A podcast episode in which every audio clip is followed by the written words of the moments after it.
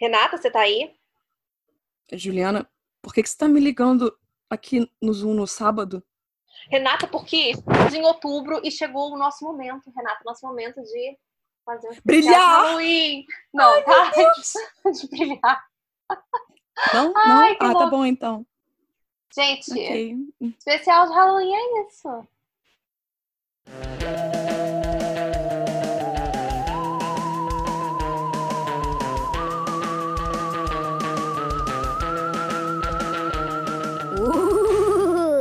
Oi, gente, aqui é a Juliana.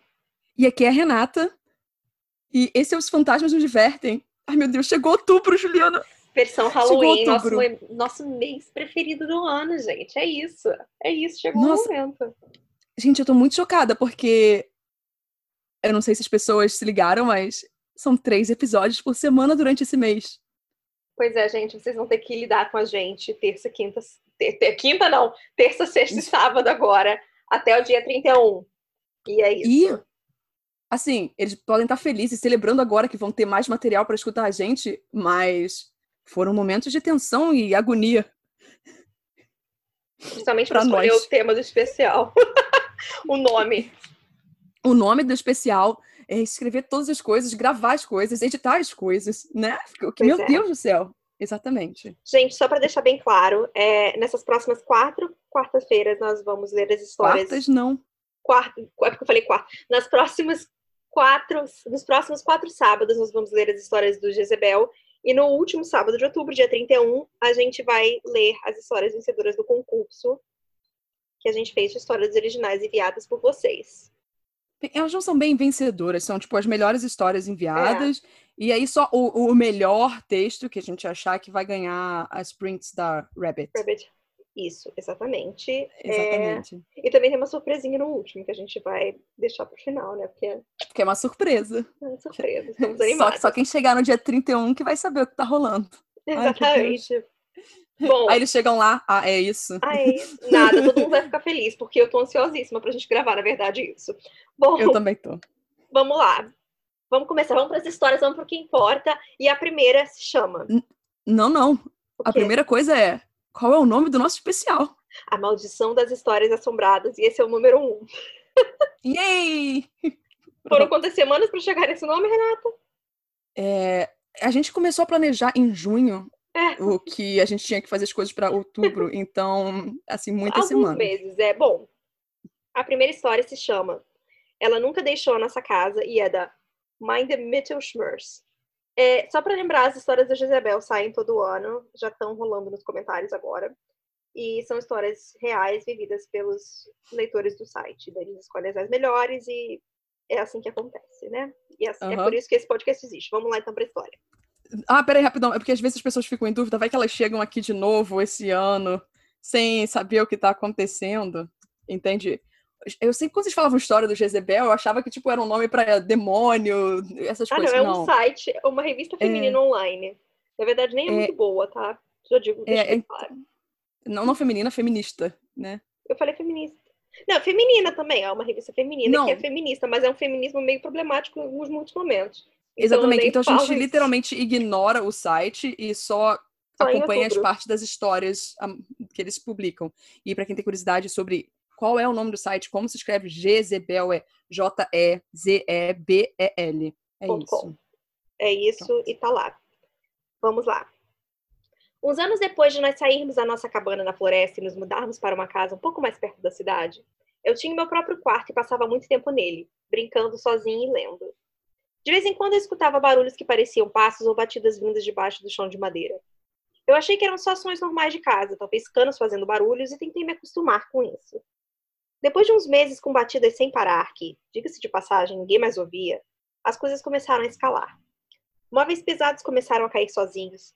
Uma cômoda de madeira sólida caiu sozinha enquanto eu estava sentada na minha cama, do outro lado lendo.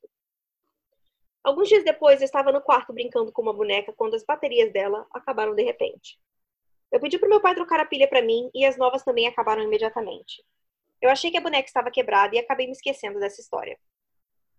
Desde o dia que cheguei naquela casa, eu sabia que não estava sozinha naquele quarto. Eu cresci isolada e sabia que isso era diferente. Eu comecei a responder os barulhos dizendo: "Pare com isso, estou tentando ler". Minha mãe estava um pouco preocupada, mas acabou se convencendo de que só mas acabou se convencendo de que eu só estava brincando com algum amigo imaginário. Alguns meses depois, eu comecei a vivenciar sonhos estranhos, em que eu vivia memórias aleatórias da casa. Por exemplo, eu me lembrava com detalhes vívidos de andar entre a lavanderia e o estúdio de arte da minha mãe, me balançando pela estrutura. Eu sabia que aquela estrutura já estava lá há algum tempo. Eu perguntei para minha mãe um dia, durante o café da manhã, quando que nós tínhamos terminado de arrumar o porão. Ela me olhou confusa e disse que, na verdade, o porão sempre esteve pronto. As batidas foram ficando mais fortes e nada que precisava de pilha funcionava por mais de alguns minutos no meu quarto. Os objetos continuavam a se mexer sozinhos, pequenos itens, diários, bichos de pelúcia e outras bugigangas mudavam de lugar quase que diariamente. Parecia que o que quer que estivesse dividindo meu quarto comigo estava com raiva e medo, como o cachorrinho que adotamos anos atrás. Eu comecei a falar com aquilo mais do que antes, e agora eu tinha o sentimento de que o que quer que aquilo fosse era uma mulher, Quanto mais eu falava em voz alta com ela, menos as coisas se mexiam. Eu sentia uma agonia. Era como se eu batesse em uma porta e estivesse esperando alguém me deixar entrar. Uma noite, eu acordei de repente e decidi beber água. Levantei e fui até o banheiro. Agora, eu preciso dizer que essa casa foi construída nos anos 70 e que ela tem muitos espelhos pequenos, salpicados de ouro por toda a casa. Mas o banheiro tem uma parede cheia de espelhos, que você consegue se ver enquanto está sentada no vaso. Ainda com os olhos turvos de sono, eu entrei no banheiro e sentei. De repente, senti um calafrio, como se água muito gelada estivesse sendo jogada na minha nuca. Eu me levantei em pânico e o meu reflexo se alinhou com a figura que estava parada na minha frente. Uma imagem que não era minha. Eu inclinei a minha cabeça para a direita e para a esquerda. Os nossos reflexos fizeram o mesmo, mas não era eu. Eu tinha cabelo mais curto e era um pouco mais magra. Ela usava um pijama azul e eu usava uma camisola. Nos observamos e eu levantei a minha mão levemente em um aceno. Ela sorriu e desapareceu. Eu esperei por uma meia hora, sentado no chão do banheiro, esperando que ela voltasse. Eventualmente, eu fui para a cama, mas não conseguia dormir. Na manhã seguinte, eu estava no carro com minha mãe e perguntei: Você sabe quem morou nessa casa antes da gente se mudar? Minha mãe respondeu calmamente: A mulher que morava aqui antes era uma repórter. Eu perguntei: Ela tinha uma filha? Ela ficou tensa. Por que você está perguntando isso? Eu não respondi. Ela não tinha, minha mãe disse, mas ela foi condenada por um crime que envolveu uma menina. Ela sabia que eu era uma criança estranha, e eu suspeito que nesse momento ela finalmente percebeu que a minha amiga imaginária era algo completamente diferente. O que fizeram com ela? Eu perguntei com cuidado. Bem, a minha mãe começou. A mulher que morava aqui ajudou o namorado a raptar essa menina e ela nunca mais foi encontrada. Eu fiquei sentada quieta por um momento e minha mãe disse que eu falei bem devagar. Ela nunca deixou a nossa casa. Eu, vi, eu vi as juntas dos dedos da minha mãe ficarem brancas no volante. Eu sabia que eu tinha um problema. Então, meus pais visitaram nossa nova casa e tinham se questionado sobre o preço barato. A casa tinha sido hipotecada porque a última dona foi presa. Poucas famílias vinham visitá-la e, como essa era uma comunidade pequena e bem religiosa, as pessoas não se sentiam bem em se mudar para uma casa com uma história tão pesada. Nós éramos pobres e meus pais tinham duas crianças morando em um beliche numa cabana sem aquecimento central. Eles não tinham esse luxo de se preocupar com o estigma de morar em uma casa com uma história complicada.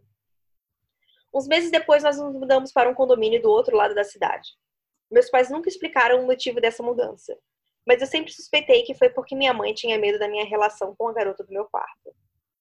Nos poucos meses em que moramos na casa, eu nunca consegui olhar o buraco no escuro, de um metro quadrado que tinha no porão da casa. Ele estava cheio de sujeira e você precisava engatinhar para entrar lá. No dia em que retiramos nossas coisas de lá, eu fui até o porão para me despedir. Ela tinha sido mantida lá, eu tinha certeza disso. Porque senão, como eu teria essas memórias dela do porão ainda em obras? Quando eu estava subindo as escadas, a pequena luz daquele buraco escuro acendeu, balançando no ar. Só por um segundo. Ela estava, de novo, tentando falar comigo e me dizer onde estava, me pedindo para libertá-la. Hum. Ai, nossa pesado. É, é, é o, o, lance é que eu conheço já a maioria dessas histórias, então... É, a gente sabe, porque a gente, né? É. Consumiu muito... todas ao, longo dos anos. Sim, e até a gente repetiu a leitura no passado também para escolher as histórias. Uhum. Vamos lá. Quando ela voltou, eu estava morto. Da That's Slightly Raven. É, that's slightly Raven. como? Como? That's, that's so Raven. Eu estava visitando os meus pais durante as férias de fim de ano. A minha mãe ama abrir uma garrafa de chardonnay barato e ficar vendo vídeos de quando nós éramos pequenos. Isso não faz mal nenhum, só é um pouco vergonhoso para todos os envolvidos. Então nós acabamos nos unindo a ela nesses momentos. Estávamos vendo vídeos de mim e da minha irmã cantando e dançando, e claramente exagerando para a câmera. Quando tinha uns quatro ou cinco anos. Nós vimos uns quatro desses vídeos, e eu percebi que todos eles eu falava para a câmera do meu irmão mais novo. Eu falava coisas do tipo: quando eu tinha 10 anos e meu irmão 7, nós fizemos X. Ou quando eu tinha 8 anos e o meu irmão 5, nós fizemos Y. Eu não me lembrava de ter falado isso. Tinha sempre essa diferença de 3 anos entre nós dois, e todas as coisas que nós fazíamos eram atividades de uma grande fazenda na zona rural. Até os meus 7 anos de idade, nós só moramos em grandes áreas metropolitanas. Minha família próxima nunca morou em uma fazenda. Eu perguntei para minha mãe sobre isso, porque eu achei a situação estranha. Ela falou que sempre deixava isso para lá, porque eu era uma criança muito imaginativa. Eu sempre contava histórias e queria muito um irmão mais novo. Ela disse que eu parei de falar sobre isso na época em que meu irmão nasceu, quando eu já tinha seis anos. Ela disse que teve uma vez em que uma das coisas que eu disse a assustou. Aparentemente, em algum momento eu disse: Quando eu tinha 12 anos e meu irmão 9, eu caí da árvore. Machucou muito. Buzzy foi chamar a mamãe, mas quando ela voltou, eu estava morto. Eu não tenho a menor lembrança de dizer isso. Minha mãe disse que eu estava bem diferente, que quando ela me perguntou sobre isso, eu não parecia incomodado. E daí, eu disse isso de novo como se fosse um fato. Gente, eu só consigo pensar como é ser uma mãe e ouvir uma criança falando, crianças, ah, eu morri, exatamente. entendeu? Minha mãe disse que meu irmão nasceu uns meses depois disso e que eu nunca mais repeti essa história, então ela deixou passar. Ela tentou ignorar, achando que eu queria atenção, já que o novo bebê estava a caminho. Três dias se passaram e a mãe e o padrasto da minha mãe também foram nos encontrar para o Natal. O padrasto da minha mãe se casou com a minha avó quando a minha mãe já tinha uns 20 e poucos anos e eu era um bebê. Minha mãe não cresceu com ele e não conhece muito bem a família dele. Abriram umas garrafas de vinho e voltamos para os vídeos de crianças. Em um deles, eu mencionava meu irmão de novo. Minha mãe começou a contar aquela história assustadora. Na hora, o padrasto dela ficou branco. Minha mãe sabia que ele tinha um irmão que tinha morrido quando ele era jovem. Eu nunca tinha ouvido essa história antes. A irmã mais velha dele, Shirley, faleceu quando ele tinha nove anos. Ela era três anos mais velha que ele. Eles cresceram numa grande fazenda de grãos em Iowa. Eles estavam brincando em uma árvore e ela caiu com a cabeça no chão quando o pé dela escorregou. O padrasto da minha mãe estava lá quando isso aconteceu. Ele tentou conseguir ajuda, mas ela morreu da queda. Agora vem a parte que nem a minha avó sabia. A irmã dele não conseguia dizer o nome dele quando era pequena e o chamava de Buzzy. Ninguém mais o chamou dessa forma depois que a sua irmã morreu. Ele ficou muito bravo comigo e estava convencido de que alguém tinha me contado essa história e que aquela eu do passado, de cinco anos, estava pregando uma peça nele. Eu não tinha a menor ideia do que ele tinha perdido uma irmã. Minha avó é a única pessoa na nossa família que sabia dos detalhes, e nem ela sabia do apelido. Eu não tenho a menor memória de contar essas histórias quando criança. E mesmo vendo os vídeos, eu ainda tenho dificuldade para lembrar. Eu e minha mãe não falamos mais sobre isso. Desde então, o padrasto da minha mãe não fala comigo. Ah, eu acho que é um absurdo você culpar uma pessoa por uma coisa que ela definitivamente não tem como saber. Eu entendo que você não consiga processar bem isso, mas poxa. É. Eu acho que também foi choque, sabe? Mas é óbvio que mas uma criança fala. de 5 anos é surreal. É. Surreal pensar que ela faria isso de propósito, mas tudo bem. Né? Exatamente. Bom, o próximo se chama é, Estranhos no Corredor e é da Gillian Holroyd. E eu vi o meu nome do lado e eu fiquei confusa por alguns segundos. Mas só é da Gillian é Holroyd, é Juliana. Ai, vamos lá. Tem uma experiência que me assombra há anos. Quando eu tinha 19 anos, eu tinha esse apartamento de um quarto com uma roommate em Nova York. Eu tinha um quarto e ela tinha sala de estar. Um longo corredor estreito ficava entre esses dois quartos. Alguns meses depois de nos mudarmos para lá, essa mulher do apartamento de cima, que tinha 26 anos e era bem dramática, começou a pedir o nosso telefone emprestado. Ela tinha acabado de se mudar para a cidade, não conhecia ninguém. Não tinha dinheiro e etc. Ela estava fixada em mim, o que me dava calafrios. Mas ao mesmo tempo, eu me sentia mal por ela, porque ela claramente sofria de problemas mentais. De qualquer forma, uma noite eu acordei e escutei barulho de coisas sendo mexidas. Levantei e vi mais de uma dúzia de pessoas andando pelo meu corredor, todos eles emanciados e em silêncio, olhando para a escuridão. Eu gritei e acendi as luzes. Eles desapareceram. Minha roommate me disse que estou louca. Eu não menciono para ela que eu senti que aquelas pessoas eram vítimas do Holocausto, porque eu sabia que isso ia soar ainda mais louco mas de alguma forma eu sabia que era isso que tinha acontecido com eles. Algumas noites depois eu acordei e dei, e de cara com mais vítimas do Holocausto, agora no meu quarto. Eles não olhavam para mim, só encaravam o espaço vazio. Eu acendo a luz e eles desaparecem. Nesse momento eu já estou me sentindo extremamente assombrada, mas não tenho a menor ideia do porquê isso está acontecendo. E aí que chega a vizinha, com roupão de banho encharcado de sangue. Ela se cortou com uma faca no estômago, perna, seio, etc. O sangue escorre pelas pernas e cai no chão. Ligamos para a ambulância. Ambulância e bombeiros chegam e me mandam ir no apartamento dela buscar roupas para ela usar no hospital. Eu subo para o apartamento dela pela primeira vez. Todas as luzes estão acesas, assim como a TV. Duas torneiras também estão abertas. E por todas as paredes estão fotos dela em campos de concentração que ela visitou na Europa. São mais de 30 fotos dela em preto e branco nesses lugares. Também tinham fotos de vítimas do holocausto e anotações que ela imprimiu e colou na parede, que diziam coisas como: Eu deveria ter morrido e tal. Cada uma das paredes estava coberta de anotações e imagens. Agora eu estou completamente surtando, mas eu peguei as roupas e as levei para o hospital, onde, graças a Deus, ela foi admitida. No meu caminho de volta para o nosso apartamento, eu vejo minha roommate andando em minha direção com uma expressão aterrorizada. Ela disse: Você vai me achar louca, mas depois que vocês saíram, eu fiquei imaginando todas essas pessoas que morreram no Holocausto, como se elas estivessem no nosso apartamento. Agora, eu nunca contei para ela da minha teoria sobre as pessoas que eu vi, e eu também não tinha tempo suficiente para contá-lo que eu tinha visto no apartamento da nossa vizinha. Essa vizinha saiu de Nova York logo depois disso e eu achei que tudo tinha terminado. Mas uma noite, eu estava na cozinha pegando água com, luz, luz, com as luzes apagadas e eu vi outra pessoa assim, de pé no quarto da minha roommate. Uma mulher morta e manciada me encarando. Nós acabamos alugando o apartamento no verão e nos mudamos de lá. Nossa. É. Ai, não, não. Ah. É energia de né, foto. Foto tem energia. É? A gente fez até um episódio sobre fotos, não foi? Ainda não fizemos sobre de fotos. Ainda não, a gente fez sobre quadros. Olha aí. Olha aí. Vou escrever aqui, ó, ó, Vou escrever aqui, ó. Se não tá escrito aqui, vou escrever agora aqui, ó. Novembro. Fotos. Pronto. Muito bom. A gente já fez? Não, não fiz. Ainda não, mas vamos fazer mês que vem. É, na base da escada, Britters. Isso aconteceu há uns quatro anos. Eu vivi em um lugar com resorts e comecei a trabalhar para a agência imobiliária local, tirando fotos das casas que estavam à venda.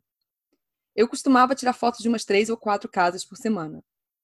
Desde mansões com lagos até casas caindo aos pedaços. Eu vi muitas coisas estranhas, como o ocasional quarto escondido ou coleção de arte deixada para trás. Mas eu nunca tinha encontrado nada assustador, até isso acontecer comigo. Era um dia de verão, quente e ensolarado. Eu conhecia o bairro que eu ia visitar e não estava preocupada com a minha segurança. Essa é uma área suburbana porque tinha um grande parque e um colégio por perto. Peguei a minha câmera e dirigi por uns 20 minutos até a casa. Quando cheguei lá, eu comecei a minha sessão tirando fotos do exterior. Nada fora do normal. Depois de subir a pequena, mas inclinada ladeira para chegar na casa, eu coloquei o código e destranquei a porta da frente. Enquanto eu fazia isso, comecei a me sentir extremamente desconfortável. Algo tomou conta de mim e naquele momento eu sabia que eu não deveria estar ali. Eu finalmente abri a porta e encontrei a casa completamente destruída. A sala de estar era um mar de entulho. Uma maca de primeiros socorros estava no meio dela, com uma boneca carbonizada do lado.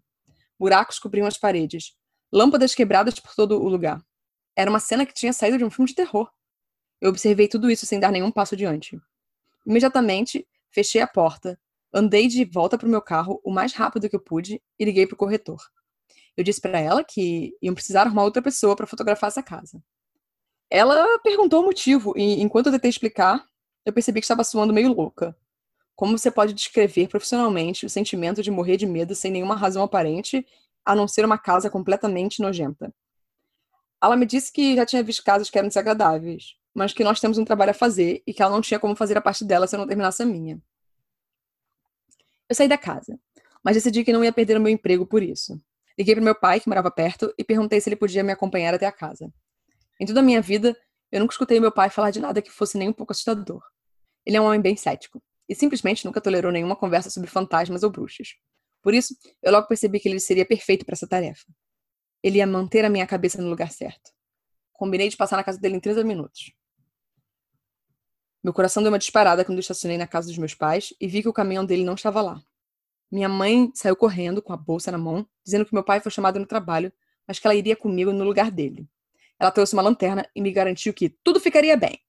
Enquanto estávamos no carro, eu fui descrevendo para ela o que tinha acontecido. A animação foi diminuindo aos poucos, eu conseguia. Eu, hum, a animação foi diminuindo aos poucos e eu conseguia ver que ela estava desconfortável.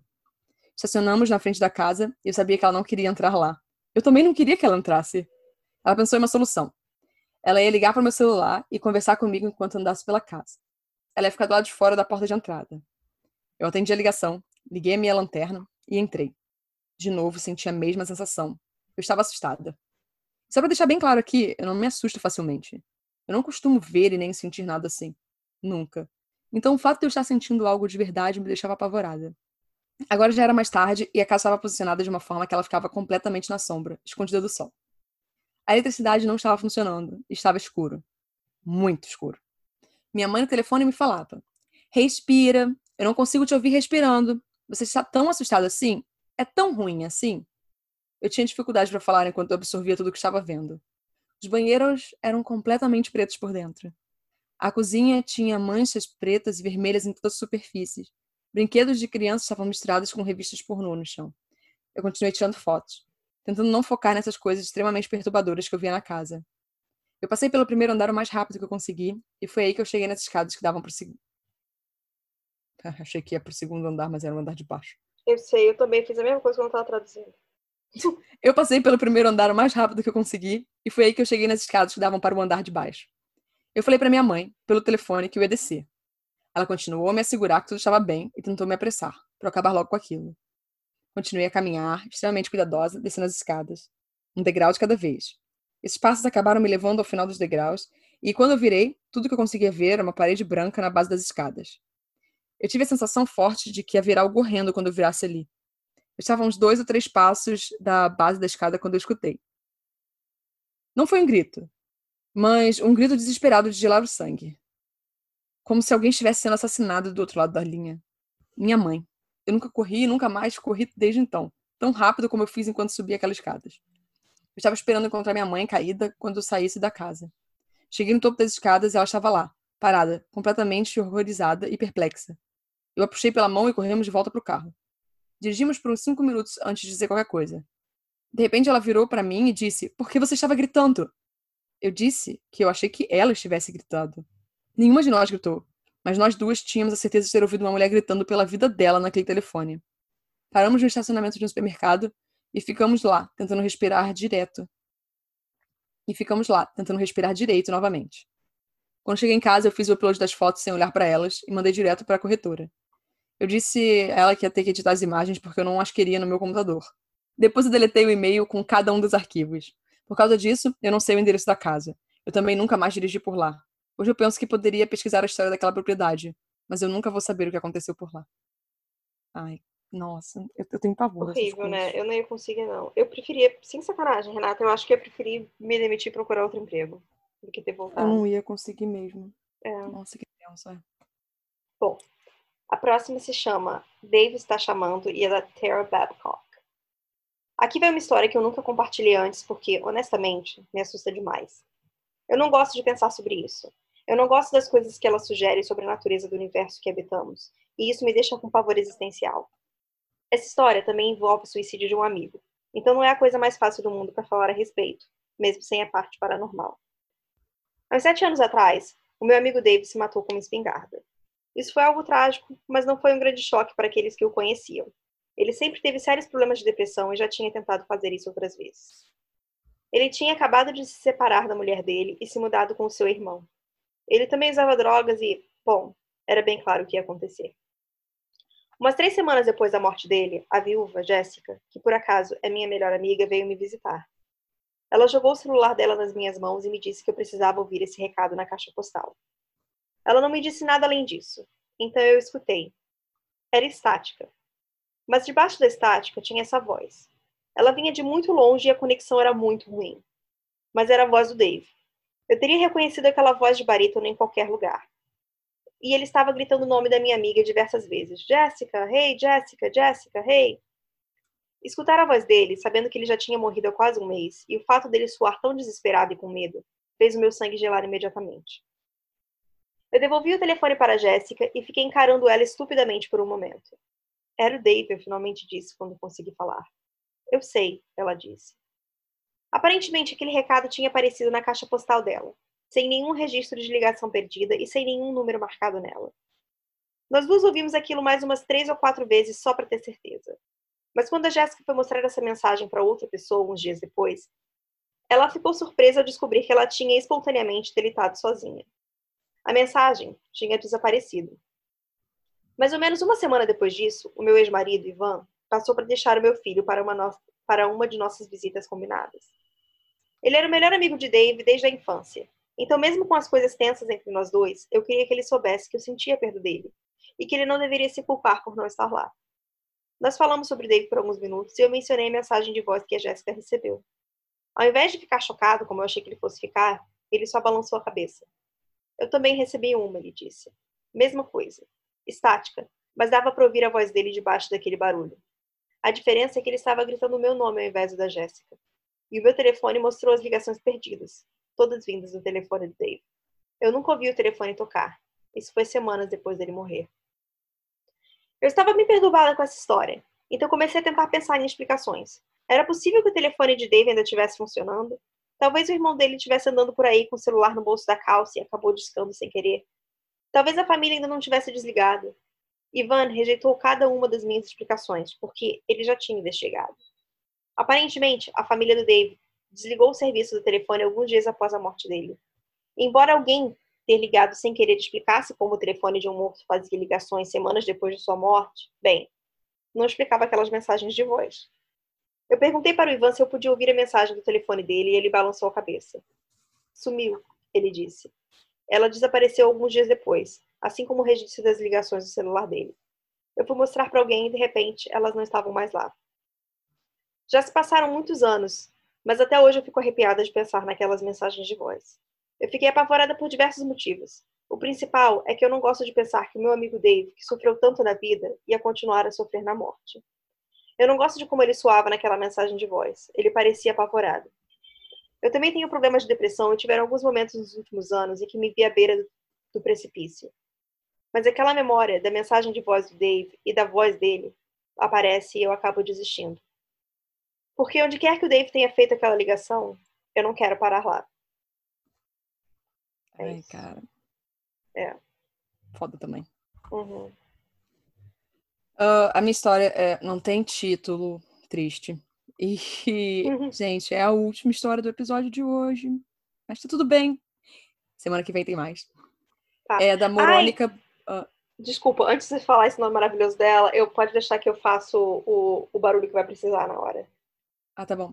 É um barulho necessário em algum momento. Eu vou ficar acompanhando enquanto você estiver lendo.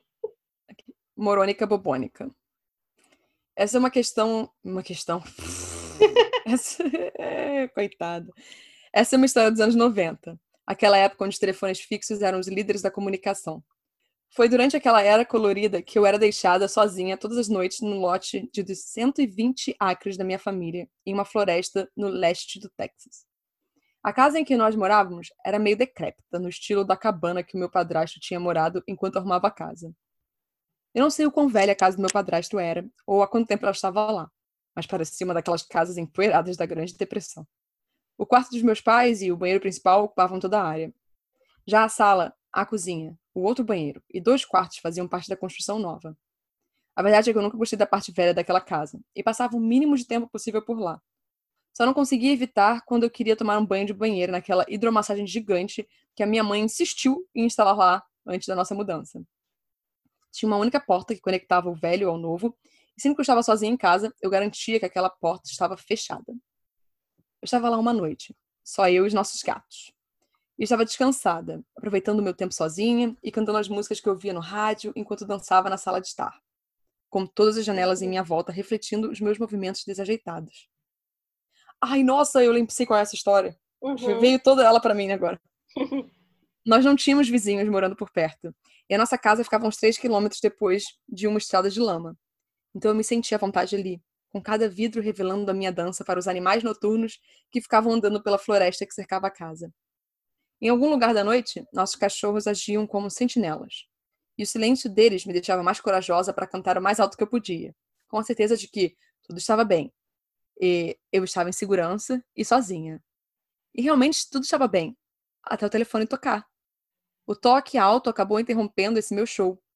Eu fui rápida, como adolescentes costumam ser, rapidamente peguei o fone na esperança de ser uma das minhas amigas para me contar alguma fofoca nova e divertida. Alô? Eu falei no fone enquanto recuperava minha respiração. O meu coração ainda estava pulando de toda a dança. Levou um meio segundo de silêncio e meus lábios começaram a se preparar para o alô de novo. E foi aí que eu ouvi.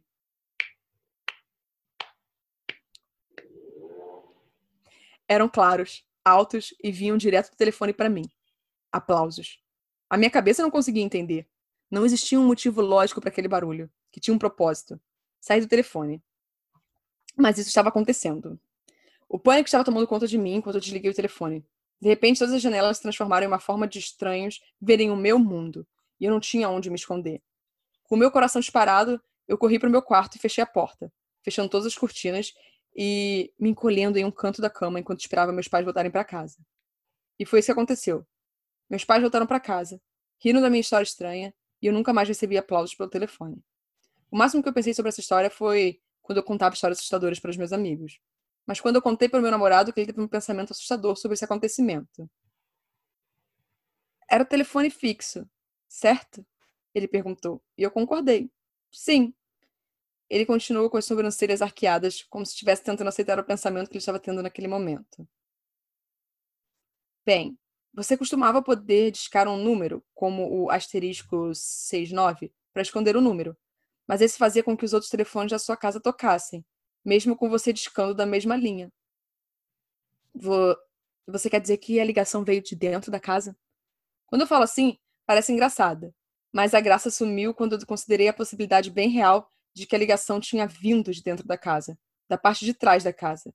Tinham portas venezianas lá atrás que davam para a floresta. Do lado da porta tinha a mesa do meu pai, com um telefone em cima dela. Eu acho que eu devo ter tido uma sorte de que quem quer que estivesse ali escondido nas sombras ter gostado da minha cantoria. Eu odeio pensar no que teria acontecido se ele não quisesse me aplaudir naquela noite. Sabe o é... que eu me lembrei quando eu estava traduzindo essa história e agora ouvindo você falar uhum. de novo? Que quando eu era pequena, eu e minha mãe, a gente fazia de sacanagem com meu pai, a gente ligava pro telefone de casa, que era para ele levantar. E ter que pegar o telefone. E daí a gente desligava na hora que ele pegava, sabe? E ligava de novo, e de novo, e de novo. Ai, muito bom! É isso. Ai, muito bom. Ele tá ouvindo esse episódio agora falando, ah, é? ah, não, ele sabia. Era, era uma coisa. Não, eu sei, eu só tô zoando, sabe? tipo... E foi assim Ai. que Juliana ouviu um sermãozinho no dia seguinte, Juliana. Nunca, nossa, não. Eu não consigo imaginar seu pai fazendo isso também. Tranquilo. Ah, então é isso.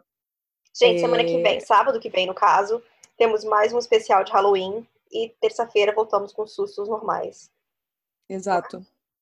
Então é isso. Até o próximo episódio. Tchau, tá tchau. Tá bom, tchau. Pu!